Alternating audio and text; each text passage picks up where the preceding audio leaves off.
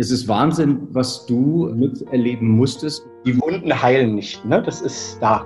Und das ist auch nicht verzeihbar. Ich glaube, es war für euch alle unerträglich. Und das zeigt aber auch, was du für ein Kämpferherz hast. Du lagst im Koma, hast versucht, dich umzubringen. Wann kam der Punkt, wo du für dich die Entscheidung getroffen hast, ich will verdammt nochmal leben und ich will ein gutes Leben?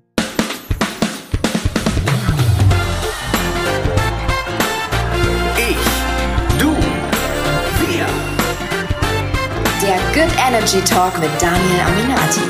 Ja, erstmal ein ganz herzliches Hallo an alle, die hier heute zuhören oder auch zuschauen. Vielen, vielen Dank jetzt schon mal für eure Aufmerksamkeit. Der Mann, der heute Rede und Antwort steht, hat ein bewegtes, er hat ein trauriges, etappenweise muss man sagen, auch ein schutzloses Leben hinter sich. Seine Kindheit war geprägt von Gewalt und sehr vielen Demütigungen. So musste er zum Beispiel seine Mahlzeiten auf der Toilettenschüssel einnehmen. Sein Kinderzimmer hatte kein Fenster. Die Mutter verließ die Familie, als er 16 war. Mit 17 beschloss er auch von seinem Vater zu flüchten. Das Jugendamt konnte ihm nicht helfen. Er zog mit seiner Freundin in eine eigene Wohnung. Ja, das Leben schubste ihn aber trotzdem nicht auf die Sonnenseite. Ganz im Gegenteil, es folgte ein dunkles Kapitel und zwar ein Kapitel in die Kaufsucht. Er war komplett überfordert mit sich und den Traumata, die die Vergangenheit hervorgebracht hat und er verlor alles. Er landete auf der Straße, er wurde sogar obdachlos. Mit 18 unternahm er den ersten Selbstmordversuch Inzwischen ist er 36 und ich bin sehr, sehr froh, dass er jetzt hier am Mikrofon bzw. am Bildschirm sitzt. Herzlich willkommen, Alex Liefermann. Hallo, hi. Grüß dich. Mein Lieber, ich muss gleich mal äh, fast mit einer lapidaren Frage beginnen. Äh, lapidar insofern, weil im Kontext ähm, ja, ist diese Frage oft, sagen wir mal, ein bisschen, bisschen flach, weil wir sie selten ehrlich beantworten. Wie geht es dir?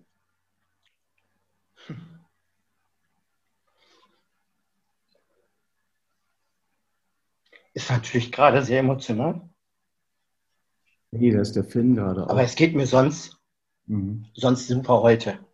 Super. Ähm, für all diejenigen, die jetzt gerade äh, das Ganze als Podcast verfolgen, äh, ähm, ihr könnt das Bild jetzt gerade nicht sehen, aber der liebe Finn, das ist sein Sohn, der äh, kam gerade ins Bild. Hallo Finn, grüß dich und Hallo. den Papa. Hallo. Und hat die Tränen sozusagen äh, ein wenig getrocknet. Es ist Wahnsinn, was du ähm, miterleben musstest. Umso schöner ist es zu sehen, dass jetzt dein Sohn äh, mit ins Bild kam, um dich zu trösten. Absolut.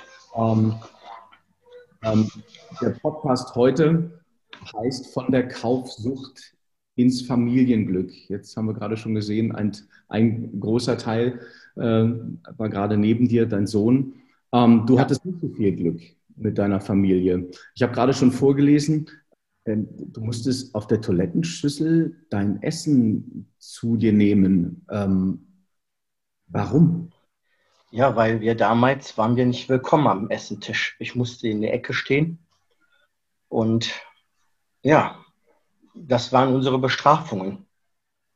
Bestrafungen? Die, ja, wenn ähm, es im Leben nicht so richtig lief bei ihm, dann wurden wir damit bestraft, indem man, dass man in der Ecke stehen musste. Mhm. Und Gewalt ähm, natürlich. Mhm. Äh, du sprichst von wir mussten, das heißt, du hast Geschwister? Mein Bruder, ja, mhm. musste das auch durchleben.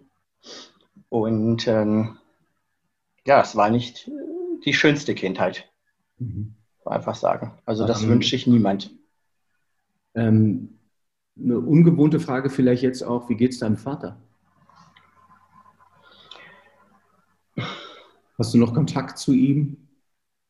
Ich habe Kontakt, weil ich ähm, bin kein Unmensch.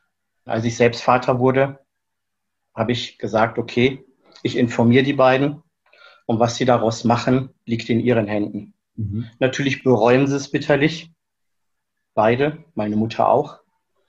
Und äh, ich muss heute dazu sagen, die machen alles meinen Kindern gegenüber das Gute. Mhm. Ja, sind Weihnachten, kümmern sie sich, sind da, wenn Schuleinschulungen sind. Mhm. Also da ist schon viel, viel besser. Mhm. Ähm, Aber natürlich, die Wunden heilen nicht. Ne? Das ist da. Mhm. Und das ist auch nicht äh, verzeihbar.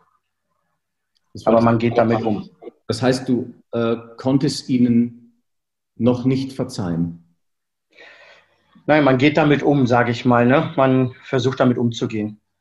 Verstehe. Ähm, um das nochmal so ein bisschen ähm, chronologisch aufzuarbeiten. Mit 16 war es so, dass, ähm, dass deine Mutter das Haus auch verlassen hat. Ist das richtig? Meine Mutter, ja, als ich 16 war. Ja. Hat uns zurückgelassen. Und so wie ich verstanden Und, habe, ist sie jetzt wieder da oder kam sie dann wieder zurück? Nee, sie ist ähm, mit 16 abgehauen, ja. hat uns zurückgelassen. Und dann habe ich erstmal jahrelang nichts von ihr gehört, bis ich selbst Vater wurde. So dann habe ich sie ausfindig gemacht. So lange hatte ich keinen Kontakt. Habe sie ausfindig gemacht und äh, habe ihr gesagt, du wirst Oma. Und äh, seit Tag eins hat sie sich dann rührend um meinen ersten Sohn gekümmert und hat alles gegeben. Und äh, trotz war sie auch schwer krank. Sie hatte Herzinfarkt, COPD. Was ist COPD? COPD eine Lungenkrankheit. Lungenkrankheit, okay. Mhm. Und heute ist es so, dass sie heute leider nicht mehr bei uns ist. Mhm. Und das hat uns, da muss ich auch sagen, das hat auch mich sehr schwer geprägt, getroffen. Mhm. Weil das Verhältnis mhm. war gut. Mhm. Natürlich hat man viele Fragen, auf die man keine Antwort bekommt. Diese Frage, warum hat sie sich nicht bemüht, uns zu holen oder warum hat sie jahrelang nichts von sich hören lassen. Ne? Mhm. Aber andererseits denke ich auch, sie war selbst mit sich selbst beschäftigt. Mhm. Und glaube, musste selbst erstmal mhm, genau. selbst eine Lösung suchen, für sich auch erstmal stabil werden, denn stabil war sie halt auch nicht. Mit Sicherheit nicht, sonst wäre sie, glaube ich, auch nicht weggelaufen. Ähm, Richtig. Ich glaube, es war für euch alle unerträglich und aufgrund dessen, dass sie euch nicht mehr tragen konnte, äh, denke ich mal, ist sie dann selbst einfach geflohen, um, um selbst irgendwie leben zu können. Das ist natürlich schwierig. Ja, und um sich zu schützen. Ne? Genau. Was für eine Geschichte hat dein Vater? Warum konnte er der Vater sein, der er gewesen ist? Warum war er so, warum, warum war er so quälend? Ja, das ist so eine Frage, die, die kann ich gar nicht beantworten, weil ich weiß gar nicht die Hintergründe der Geschichte, ob da im Vordergrund im, im ihrem, in seinem Kindheitsalter auch was gewesen ist, was dort ausgelöst hat, dass so, so eine Wende, dass das so, ja, passiert ist zu Hause. Mhm. Du bist dann mit 17 der Mutter, sagen wir mal, insofern gefolgt, dass du auch raus bist, weg von deinem Vater. Bin ähm, ja, abgehauen. Bist abgehauen. Wie ging es dann weiter? Habe dann drei Monate in einer Pommesbude ge geschlafen, in der in Vorratskammer. In der Pommesbude? Ja, zwischen Ketchup und Mayo-Flaschen in der Vorratskammer. Wem gehörte die Pommesbude? Hab ich ich habe da nebenbei gejobbt. Ah. Ja, ich habe mit 16 schon Zeitungen ausgetragen und nebenbei noch in der Pommesbude gearbeitet. Und da habe ich dann halt äh, die Chefin, der Mann wollte das nicht, dass ich bei denen zu Hause und dann hat sie mir die Unterkunft gegeben, da war ich sehr dankbar. Und das war dann die Vorratskammer. Und da habe ich dann erstmal gehaust. Krass. Bin dann zum Jugendamt gegangen mit meiner Chefin, aber man wollte mir nicht helfen. Mit den Zitaten, du bist bald volljährig, wir können nichts für dich tun. Und somit bin ich wieder gegangen. Es gab keinen Ansprechpartner, man hat nicht vermittelt, nichts. Ja, dann habe ich mich auf eigenen Kampf, als ich 18 war, meine erste Wohnung gesucht. Aber das war nicht sehr leicht. Ja, weil du, du hattest ähm, kaum Geld, du hattest wahrscheinlich keine Papiere, also keine Arbeitspapiere äh, oder so. Du brauchst ja heutzutage alles, um eine Wohnung zu bekommen. Richtig. Darf ich mal kurz fragen, wo du dich, ähm, sagen wir mal, wo hast du dich gewaschen? In der, in der, in der Pommesbude? In der Vorratskammer da. Da ah. war so ein Waschbecken, Duschen, Baden war erstmal nicht. Es war alles so Katzenwäsche, ne? Wusste dein Vater, wo du bist? War das weit äh, entfernt von der, von der äh, elterlichen Wohnung? Nee. Nee, der wusste das nichts. Äh, und war das, lag das in der Nähe, direkt um die Ecke? Oder? Ja, ja. Ah, hast das du ihn, war um die Ecke. Hast du ihn in, äh, in der Zeit dann auch gesehen oder hast du dich. Nee. Ich habe alles vermieden. Okay, ja. Ich habe erstmal nur Schutz gesucht. Ja. Und dann hast du ja auch äh, eine Freundin gehabt. Richtig? Du bist doch Ja, die kam dann irgendwann, im, die kam in meinem Leben dazu dann. Ja. Äh, als ich dann eine Wohnung hatte.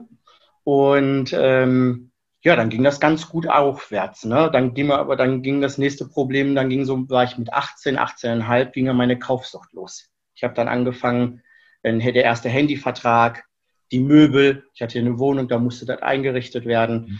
Und man wollte auch mithalten. Ne? Man wollte die Freundin beeindrucken, man möchte die Freunde beeindrucken. Und äh, dann versucht man natürlich da irgendwo mitzuhalten und äh, habe das erstmal mit den materiellen Dingen. Bis ich aber gemerkt habe, dass das gar nicht alles im Leben ist. Mhm. Aber es ging halt sehr viele Jahre und dann gab es die Trennung. Ja, das war so wieder ein tiefes Loch. Man hat dann wieder angefangen zu kaufen. Ne? War, Immer mehr. Ja, warum habt ihr euch getrennt? Hatte, hatte das auch den Grund, weil du eine Kaufsucht hattest oder weil äh, du keine finanziellen Mittel mehr hattest? Oder warum habt ihr euch entzweit? Ich meine, ihr wart jung, das passiert in jungen Jahren. Warum, deiner Meinung, ähm, habt ihr euch getrennt? Ja, das war viele Probleme. A, weil ich diese Kaufsucht natürlich, ne, dann äh, konnte ich meine Gefühle nicht so zeigen, mhm. weil ich keine Liebe und Geborgenheit kennengelernt habe. Mhm. Das war ein großes Problem. Mhm. Und ja, so kam das eine zum anderen. Und dann ist sie mir auch noch fremd gegangen. Das war dann halt der Grund, dann, dann hatte sie sich neu gebunden sozusagen. Mhm. Und äh, ja. Mhm. Und dann durch die Kaufsucht, ich habe es eben äh, in der Anmoderation ja schon anklingen lassen, du hast dann alles verloren. Also es war, die, die Freundin war. Ja, es ging dann drei Jahre, habe ich erstmal riesig Konsum gekauft. Ne? Es kamen Rechnungen, Mahnungen, es ging der Gerichtsvollzieher tagtäglich ein. Und ähm, ja, man hat aber immer wieder die Sachen verkauft, um neues Geld zu machen. Und das ging dann dreieinhalb Jahre, drei Jahre. Mhm. Ja, dann ging halt irgendwann nichts mehr. Ne? Verständlicherweise. Du hast immer versucht, auch bei kleinen Tochtergesellschaften zu bestellen, weil bei den großen Versandhandeln ging nichts mehr. Und ähm, dann ging es auch bei den kleinen nicht mehr. Und wirklich alles von Navigationsgerät, was du nicht brauchst. Dann hast du zwei Fernseher, Zeitschrift abonniert, telefoniert, Logos hier über Kurzwahl, Jamba und sowas alles bestellt. Ja, auch materielle Dinge, die du nicht brauchst. Sinnlos. Hauptsache, es kam der Postbote und hat dir wieder was gebracht. Wie hast du Geld verdient in der Zeit? Immer noch über die, die Pommesbude oder wo hast du das, das Geld hergehabt? Immer wieder gejobbt, ja. Ich habe immer wieder mal in eine Imbissbude gejobbt oder Zeitungen ausgetragen. Also ich habe immer versucht, Geld reinzubringen, aber das hat natürlich nicht so viel dazu gebracht, dass ich meinen Lebensunterhalt komplett finanzieren konnte. Ne? Also die Rechnung konnte ich nicht bezahlen. Mhm. Und dann ging es Richtung weiterer Tiefpunkte. Der größte, war das ja. der schwärzeste Tiefpunkt dann, in die Obdachlosigkeit zu fallen? Ja, als ich alles verloren habe, die Obdachlosigkeit war das Schrecklichste. Ähm, du hast uns ein paar Bilder zugesandt, die können wir jetzt auch gleich mal einblenden. Also es ist ja, das, das war ein Obdachlosenheim. Das war ein Obdachlosenheim. Ja. Und da machen die keine Unterschiede, ob man einen Schicksalsschlag hatte oder ob man drogenabhängig ist oder ob man jetzt irgendwie ein anderes Problem hat. Jeder wurde dort einquartiert. Ich musste mit einem Alkoholiker ein Zimmer teilen. Seine Halbwegigkeiten, also seine Wenigkeiten war nur mit Müll. Ne? Es war alles nur Müll, es roch nach Gebrochenen. Es war widerlich. Aber, aber diese, diese Zustände in einem Obdachlosenheim, weil das sieht ja fast so aus, als wäre das in irgendeinem Hinterhof gewesen oder so. Ne? Also da, da, da oben der, der Schimmel war ja alles komplett verdreckt. Alles völlig durch. Ja. Und das war mein tiefster Untergang in meinem Leben. Ja. Ähm, und eigentlich wollte man draußen nur Hilfe holen. Mhm. Deswegen auch diese Selbstmordgedanken und auch selbst schon eins versucht. Weil man eigentlich damit nur zeigen wollte, Leute, ich brauche Hilfe. Ich schaffe das alleine nicht mehr. Und dann in dieser Obdachlosigkeit habe ich für mich den Punkt gesagt, ich kann nicht mehr. Und was ich noch dazu sagen muss, Davor, als ich 18 war, 18,5, bin ich schon umgekippt. Da ging es mir körperlich nicht sehr gut. Bin auf der Straße umgekippt. Keiner wusste, was passiert ist. Und dann bin ich ins Krankenhaus eingeliefert worden. Man hat mich untersucht, aber man konnte körperlich nichts finden. Und dann wollte man mich weiter beobachten. Man hat dann jemand von der Außenklinik reingeholt, der mit mir noch ein Gespräch führt. Ich habe aber nichts offenbart. Ich habe das alles für mich behalten, gesagt, das ist alles in Ordnung, aber die haben mir das nicht so richtig geglaubt, weil körperlich konnten die nichts feststellen. Mhm. Wollten mich aber auch nicht so gehen lassen und in der zweiten Nacht sagte der Bettnachbar noch, werde ich nie vergessen, der fällt gleich vom Bett. Und da sagt die Nachtschwester, nee, der schläft tief und fest. Und da war ich im Koma. Schon.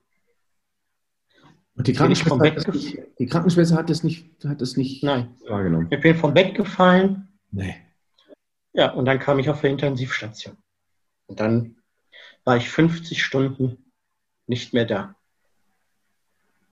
Ich war im Koma. Weil der Körper ja. gezeigt hat, hier ist vorbei. Ne? Schluss. Hier ist die Grenze. Da war keine Energie mehr. Gar nichts mehr. Dann bin ich mhm nach 50 Stunden wach. Und das vergisst man im Leben nicht mehr. Dann saß eine Nonne neben mir. Und am Fußende war eine Nachtschwester oder war eine Schwester, die hatte Tränen in den Augen, weil die nicht mehr damit gerechnet haben, dass ich überhaupt aufwache. Weil sie nicht wussten, was mit mir ist. Mhm. Ja, das war ganz, ganz schlimm. Also man, man, man spürt es ja bis jetzt noch, dass die Wunden immer noch nicht verheilt sind, logischerweise. Aber weißt du, was das Geile ist? Nein. Das Geile ist, dass ich eben beim Sohnemann gesehen habe, dass du äh, ja. mit Liam ein kleines Kind hast. Also ich darf es nochmal sagen. Also ähm, äh, ja. ist, glaube ich, zehn Jahre, ist das richtig? Oder? Ja, ja genau. Liam, der Kleine, ist gerade wie alt ist der Liam, der Kleine, den ich gerade noch sehe? Neun Monate. Neun Monate. Ja. Neun Monate. Mhm. Also das zeigt natürlich, was du für eine unglaubliche Kraft hast. Gibt es, kannst du für dich im Nachhinein sagen, irgendwie war auch, es war irgendwie auch gut in Teilen? Also kannst du dem Ganzen auch was Positives abgewinnen? Natürlich. Ich habe nach meiner Kaufsucht, ich habe ja dann auch irgendwann jeden Brief beantwortet, habe jeden Gläubiger angeschrieben, habe den offenbart, was ich für ein Mist gebaut habe, habe das entschuldigt sozusagen, dass das nicht verzeihbar ist. Aber äh, ich habe dafür dann auch, ich habe mir einen Job gesucht, habe das absolviert, bin zwar in die Insolvenz gegangen, weil das tagtäglich Zinsen kam. Es hatte, ich hatte 50.000 fast und habe mich da mit diesem Thema sehr weit auseinandergesetzt, weil ich wollte einfach nicht nur sieben Jahre Insolvenz und danach ist das alles, sondern ich wollte einen Teil zurückgeben und wollte, natürlich ist das nicht schön zu reden, dass äh, was gewesen ist, aber ich habe daraus gelernt. Ich, muss, ich bin heute schuldenfrei. Mega. Ich, ich musste gerade ein bisschen schmunzeln und, und lächeln, weil ich, ich kenne diese Geschichte auch. Insofern, dass ähm, die Schuldnerberatung auch mir damals gesagt hat, Daniel, bei deinem Schuldenberg heb am besten die Hand und, ja. ähm, und dann bist du nach sieben Jahren, es war damals noch die sieben Jahre, bist du dann raus. Und ich habe gesagt, hey, nein, ich habe mir diese Scheiße selber eingebrockt, ich werde die, die, die Suppe wieder auslöffeln. Ähm, wann kam aber bei dir genau. der Punkt, weil du, du lagst im Koma, Du hast versucht, dich umzubringen. Du wolltest aus diesem Leben gehen. Wann kam der Punkt, wo du für dich die Entscheidung getroffen hast, ich will verdammt nochmal leben und ich will ein gutes Leben? Wann kam diese Entscheidung? Das kam, muss ich ganz ehrlich sagen, da war ich 2021, kam für mich so das Leben, wo ich, ja, wo ich auf dem Boden war, wo ich obdachlos war ja. Habe gesagt, das kann nicht alles gewesen sein. Du musst jetzt Hilfe suchen. Und dann bin ich ähm, in die Schuldnerberatungsstelle gegangen und dann bin ich erstmal 16 Wochen in einer Suchtklinik gegangen oh, okay. und habe mich mit der Sache auseinandergesetzt. Mhm. Und war dann in Bad Fredeburg, war das, das war so eine Suchtklinik. Und ähm, ja, habe mich mit diesem Thema sehr weit auseinandergesetzt, weil ich wollte um jeden Preis ein normales Leben haben und wollte nicht irgendwie das nur schnell abwickeln, sondern ganz klar mich damit auseinandersetzen, zu sagen, okay, ich stehe dazu, ich habe Mist gemacht und die Verantwortung muss ich übernehmen. Und das war der erste Schritt. Und das waren harte 16 Wochen. Diese Selbstverantwortung, also erstmal diese Entscheidung, es zu machen, großartig. Und das zeigt aber auch, was du für ein Kämpferherz hast. Und deswegen hast du auch zu Recht das, was du jetzt hast. Ja? Ähm, und was meinst du, was in deinem Leben noch alles passieren wird? Weil du bist immer, du bist ja jetzt noch ein junger Bursche und hast aber schon Absolut. fast hinter dir in Anführungszeichen, wenn man so will. Jetzt äh, ist, kommt, kommt Part Nummer drei. Darf ich fragen, was du jetzt machst gerade beruflich? Beruflich, ja, kann ich sagen. Ich bin, also der ein oder andere wird mich vielleicht schon mal gesehen haben. Ich bin schon mal hin und wieder im Fernsehen als äh, Protagonist, bin aber auch schon mal als Kleindarsteller unterwegs. Mhm. Und mir macht das sehr, sehr viel Spaß. Ich habe also damals, habe ich bei äh, einem Discounter gearbeitet, sieben Jahre. Mhm. Habe aber dann irgendwann für mich gesagt, nee, ich möchte was Neues, wusste aber nicht, wohin die Reise ging für mich. Und dann habe ich äh, Just for Fun einfach gesagt, komm, geh doch mal in Richtung Fernsehen. Und äh, ja, da habe ich Blut geleckt. Mir hat das Wunder viel, sehr, sehr, sehr viel Spaß gemacht und seitdem bin ich damit dran. Ich muss dazu sagen, ähm, ich habe ja im, im, Vorgespräch mitbekommen, also meine äh, liebe Assistentin hat äh, mit dir gesprochen und hat gesagt, ey, ein genau. sympathischer Mensch, Mensch, du musst den, du musst mal mit dem Alex sprechen. Und dann ähm, dachte ich mir so, warte mal, also hä, irgendwie der Bursche kommt mir bekannt vor. Und ähm, The Mask Singer, also diese Erfolgsshow, ähm, wir sind sozusagen, wenn du so willst, du, du, standst ja fast mit mir auf der Bühne, weil du sozusagen hast ein Lichtdubel in der ja, Jury. Lichtdubel, genau. Ja, in der Jury, genau. Weil die echte Jury darf ja da nicht sitzen. Genau, richtig. Ja, weil deswegen sind wir und wir machen dann eine Showprobe sozusagen, weil ihr müsst ja auch proben, ne? Ja, und, und ja, da saß ich da. Großartig. Ja, war schön. Um da mal ein bisschen Leichtigkeit jetzt reinzukriegen, hast du in irgendeiner Form irgendwen erkannt bei The Masked Singer? Wusstest du, dass ich, wusstest du, dass der nee. Äh, Matthias Obnövel war der Moderator, der war, der war sichtbar. Ja. Aber was? Nee, absolut nicht. Das ist so schwer. Äh, absolut Wahnsinn. Also äh, auch bei der ersten und zweiten, nee, also es ist wirklich bei allen wahnsinnig. Ne? Die machen das so gut. Ja, und das wirklich, das kann man auch mal ganz ehrlich sagen, das wissen wirklich die wenigsten. Wirklich absolut. Und da gibt es halt eine ganz klare Grenze. Und alle anderen, auch vom Kamera bis Tonträger, alle, egal wer das ist, die wissen nichts davon und kriegen da auch nicht irgendwas raus. Und wenn man das nochmal live hört, also es ist so, so, so schwer. Also wie gesagt, äh, nein. Ja. Du, du, sprichst sehr begeistert von äh, logischerweise auch dem Format, aber man merkt, dass der Bühne auch Spaß macht. Hast du, Absolut. Hast, hast du eine Ausbildung äh, genießen können irgendwie danach beim Discounter irgendwas oder worauf? Nein, ich bin äh, quer eingestiegen im Discounter. Ja. Äh, ich habe nichts gelernt.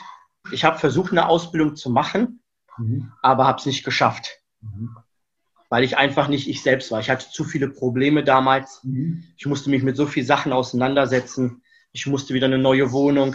Ich musste zurück ins Leben mich kämpfen. Mhm. Und das war genug Arbeit, dass ich da nicht ähm, ja, die Zeit hatte oder überhaupt die Geduld oder mich auch damit auseinanderzusetzen. In meinen Augen ist das die wichtigste Ausbildung, die du genossen hast, wieder auf die Beine zu kommen, ne? aus dem Unglück wieder in ein gefestigtes leben, was in meinem Absolut. Moment wieder Glück bedeutet. Ähm, bist du danach wieder rückfällig geworden? Nein, bis heute nicht. Mhm. Und äh, das möchte ich auch weiterhin beibehalten. Es gibt keine Kredite, es gibt nichts, ich lasse mich nicht bequatschen. Ich rechne genau aus, ich spare mein Geld und vermittle das auch meinen Kindern gegenüber, ähm, weil äh, ich möchte nicht nochmal nur einen Minusbetrag sehen oder irgendwelche Post, wo irgendwo Mahnung steht. Also das ist für mich eine Lehre, denn damit habe ich mich so sehr auseinandergesetzt. Nein. Also großes, großes Kompliment an dich. Äh, Dankeschön. Weil Süchte sind allgegenwärtig und ganz, ganz viele, äh, die stolpern immer wieder zurück in dieses Schicksal, einfach weil ähm, ähm, sich da durchzuboxen, das kostet wahnsinnig viel Energie und äh, immer wieder aus dem Absolut. Mit, mit seinen Dämonen. Und das ist nicht einfach. Also das ist nicht einfach. Und das ist auch, die Leute haben immer draußen leicht reden. Ne? Es gibt ja viele Leute, die dann halt auch sich nicht wirklich damit auseinandersetzen, die denken, ach, selber schuld, rückfällig, ne? warum muss er denn nochmal oder warum muss das? Aber man muss sich auch mal hinterfragen, äh, wenn man das über Jahre gemacht hat, wie schwer es dann auch ist, denn die äh, Befriedigung in dem Sinne, sage ich mal, ist viel größer, wie den Ehrgeiz zu sagen, nein, du machst das jetzt nicht. Mhm. Ne? Deswegen ist ja so groß die Rückfallsquote in vielen Situationen, ne? ob es jetzt mit Alkohol, mit Drogen, Kaufsucht. Und äh, die wenigsten schaffen es tatsächlich, ja, weil mhm. es ist halt einfach hart. Das ist nicht einfach mit zwei Wochen erledigt. Das ist tatsächlich, das ist immer wieder sich seinen Dämonen stellen. Ich habe es gerade schon gesagt, das ist eine Konditionierung, ist eine Umverschaltung, immer wieder irgendwo zu sagen, nein, nein, nein, um, um Ja äh, zu sich selber zu sagen. Das ist, das ist harte Arbeit, weil du überall Verlockungen hast. Was ja auch ist, dass man, man hat ja im Laufe der Jahre, kommt ja immer wieder, wird man ja mit Problemen konfrontiert. Also das Leben läuft ja nie perfekt. Und da ist es auch die Schwierigkeit, dann das Problem, was man gerade hat, vernünftig zu lösen, da einen Weg zu finden und nicht wieder in so einen Rückfall zu kommen. Und das ist halt auch noch so ein schwieriger Punkt, ne? dass man gerade, wenn man ein Problem hat, dass man dann nicht sagt, jetzt gebe ich alles wieder auf. Ne? Ich würde sehr, sehr gerne an dieser Stelle eine liebe Freundin dazu schalten, ähm, die Psychologin ist und ähm, die kann mit Sicherheit vielleicht auch noch die ein oder andere Anregung geben. Wir schalten sie jetzt mal mit rein. Hallo Lisa Reinshagen. Da ist die liebe Lisa. Hallo. Hallo. Hallo Alex. Hallo. Hi. Hallo, schön, dass du ähm, dich zuschalten konntest. Du bist Psychologin, du hast jeden Tag äh, mit Menschen zu tun, die ja schwer zu Kämpfen haben. Äh, der größte Kampf ist, ist, ist mit sich oder gegen sich selbst oder hm. der Kampf. Ähm, ab wann spricht man von einer Kaufsucht? Ja, also ähm, erstmal glaube ich, Süchte gibt es ganz verschiedene. Und äh, Alex, hast es ja eben schon angedeutet. Ne? Also Süchte gibt es, äh, die irgendwie an Substanzen gebunden sind. Und es gibt aber auch die Verhaltenssüchte, wo zum Beispiel die Kaufsucht reinfällt. Und eine Sucht an sich heißt erstmal, dass man einen ganz dollen Drang oder Wunsch nach etwas hat und den auch gar nicht kontrollieren kann. Ähm, also weder wie viel man konsumiert, noch wann oder wann man damit aufhört und es auch trotzdem konsumiert, obwohl man ganz doll Probleme dadurch bekommt. Äh, und Alex, du hast es eben schon angedeutet und bei der Kaufsucht sind das ganz klassische ähm, Folgen, ne? dass man sich verschuldet, dass man ähm, andere Interessen oder Pflichten vernachlässigt, die Beziehungen zu, zu Familie, Freunden, Partner gefährdet ne, für diesen Kauf und diese Sucht. Und insofern ist das erstmal, was den Suchtcharakter ausmacht und auch, dass man immer mehr braucht. Ne? Also vielleicht war das bei dir auch so, Alex, ne, dass irgendwie dieser Kick, den man dann spürt in dem Moment, wo man den Klick macht, ähm, der hält ganz kurz und man braucht auch über die Zeit immer mehr, was zum Beispiel dann in mehr Käufe ausarten kann. Ne? Ähm, genau das ist auch der Grund, warum sich das so hartnäckig hält ne? oder warum überhaupt sowas entstehen kann. Die, die kaufsüchtig sind, ähm, kaufen die Ware nicht äh, um, um der Ware wegen oder weil man es braucht. Also ganz im Gegenteil, es werden dann Dinge gekauft, die man eben überhaupt eigentlich gar nicht braucht, sondern man kauft sie für das Gefühl, was man ganz kurz dabei spürt. Dieses Gefühl, des Glücks, der Zufriedenheit, ne, ähm, des Wertes. Ne, der Gegenstand hat einen Wert und irgendwie kann man diesen Wert auf sich vielleicht auch übertragen. Ne? Also weil ganz viele Betroffene ähm, auch eine ganz massive Selbstwertproblematik haben und sich selber gar nicht als wertvoll anerkennen. Jetzt hat Alex eben davon gesprochen, er hat eine äh, Therapie gewählt. Was für Alternativen gibt es, um aus dieser Sucht hinauszukommen? Muss man sich immer zu einem Arzt begeben oder schafft man es auch alleine und was kann ich tun, wenn mhm. noch eine Hemme, Hemmschwelle habe, zum Arzt zu gehen? Ja, also ähm, tatsächlich ist so, da wir, wenn es wirklich eine Sucht ist, sie dadurch charakterisiert ist, dass man eben sehr schwer von alleine rauskommt. Also die meisten Betroffenen kommen da tatsächlich von alleine, können sie diesen Teufelskreis, der wirklich sehr fest ist, gar nicht durchbrechen. Ne? Also sie sind ja auch in der Regel reingekommen, um mit Problemen und negativen Gefühlen zurechtzukommen. Ne? Also der Kauf baut Spannungen ab. Ne? Also alle Probleme vergisst man in dem Moment. Und das ist so eine Strategie, die diese Betroffenen dann entwickeln empfehlen, die nicht gut ist, weil sie schädigt einen langfristig, aber es hat einen Grund, dass sie gekommen ist und sie hilft auch einen für den kurzfristigen Moment. Aber das bedeutet auch, dass von alleine dieser Ausstieg sehr, sehr schwierig ist, weil es hat eine Funktion. Es hilft einem in dem Moment.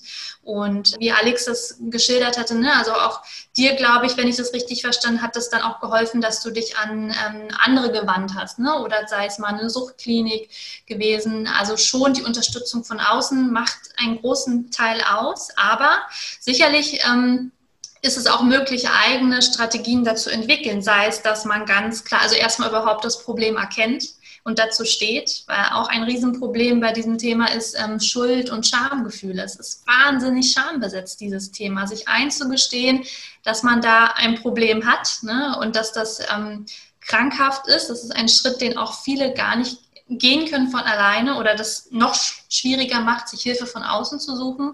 Aber ähm, hilfreich ist natürlich, wenn diejenigen sich dann einen Plan machen, ne, einen Haushaltsplan, ähm, die Schulden versuchen irgendwie abzubezahlen, zum Beispiel gewisse Kaufoptionen im Internet unmöglich machen, Lastschriftverfahren oder so einstellen, weil Internet geht natürlich auch super schnell. Das ist ein Klick. Und ähm, da ist das sozusagen ganz wichtig, dass man sich da drumherum strukturiert. Aber Hilfe von außen ähm, ist in der Regel mit das Effektivste, ne? die Unterstützung.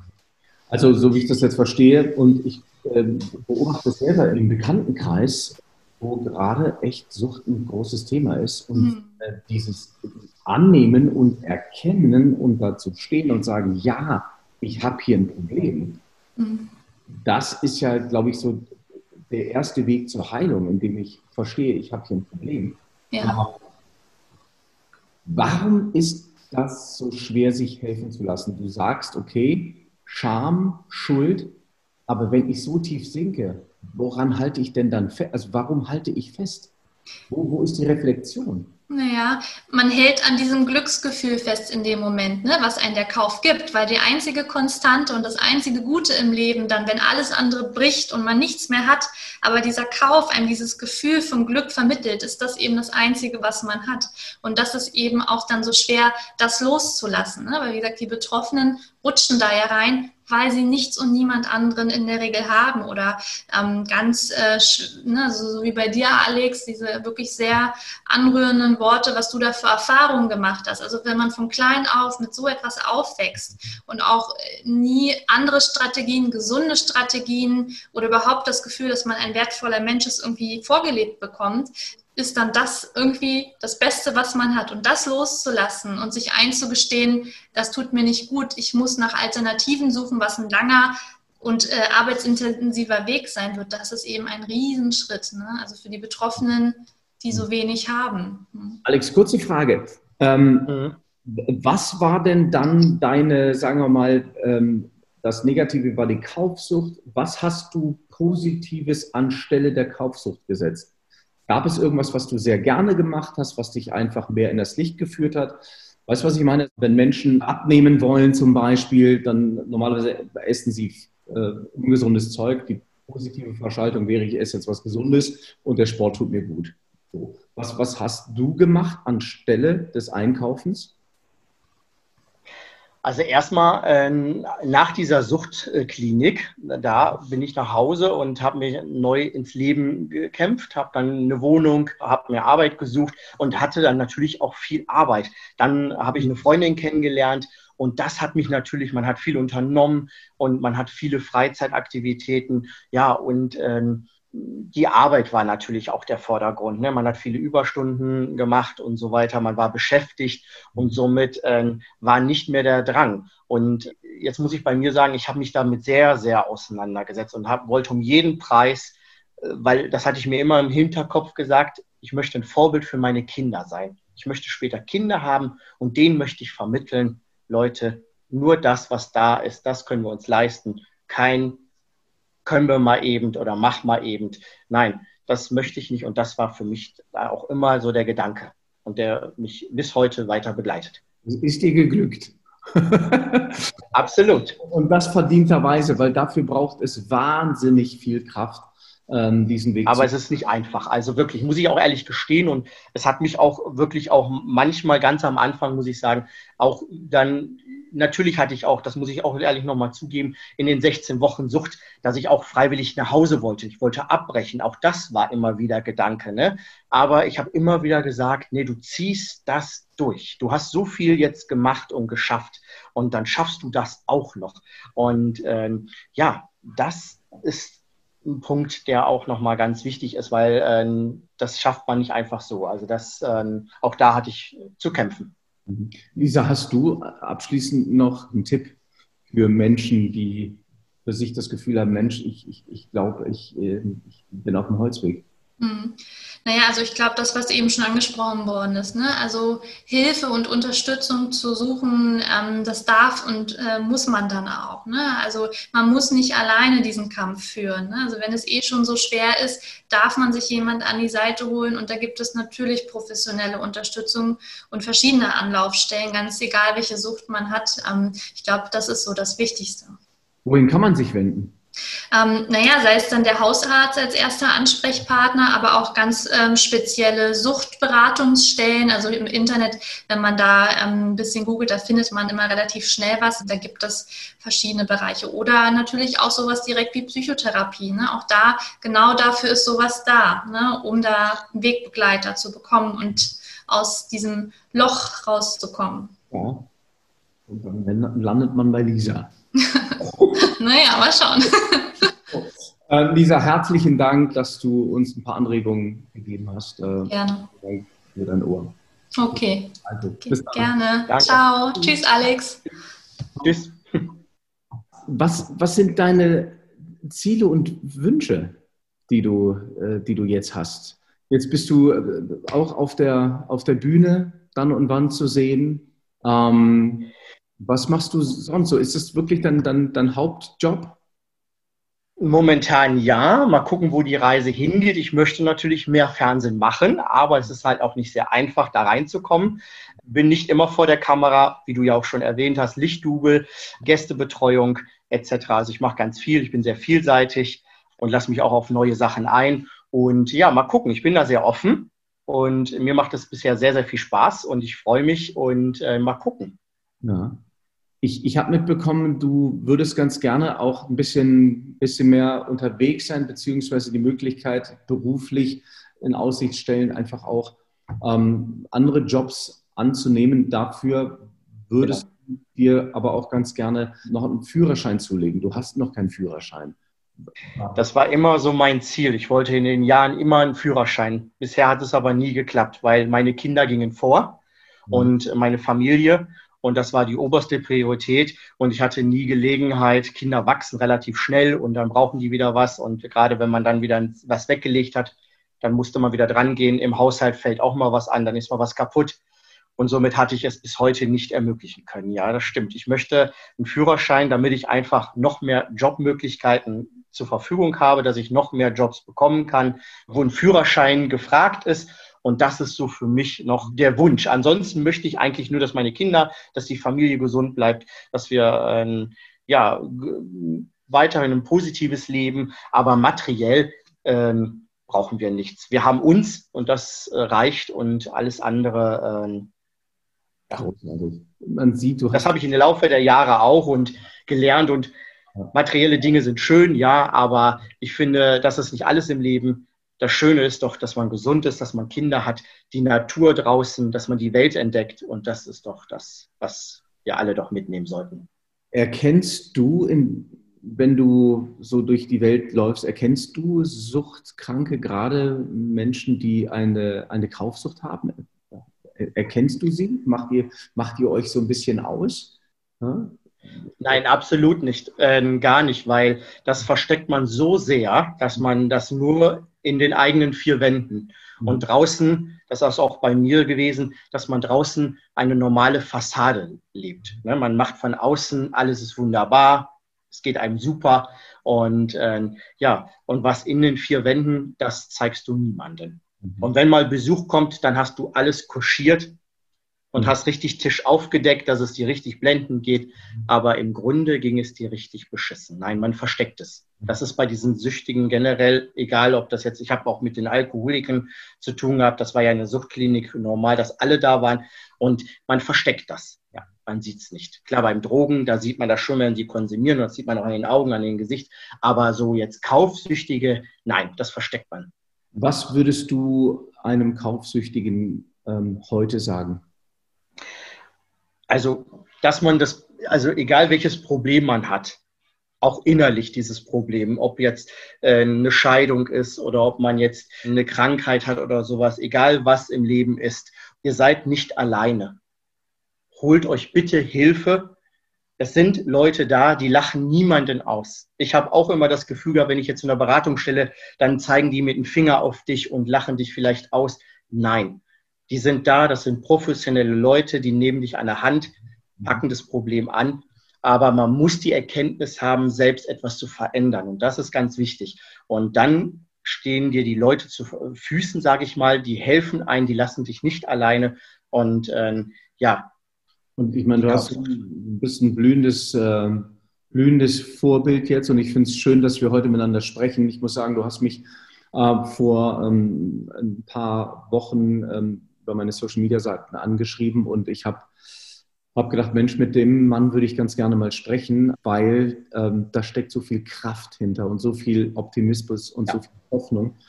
Jetzt nach all diesem Chaos, nach den Selbstmordversuchen, nach, nach der Selbstzerstörung, sich so ein Leben aufzubauen mit zwei gesunden Kindern, einer wunderbaren Frau, gehe ich mal von aus, ähm, das ja. äh,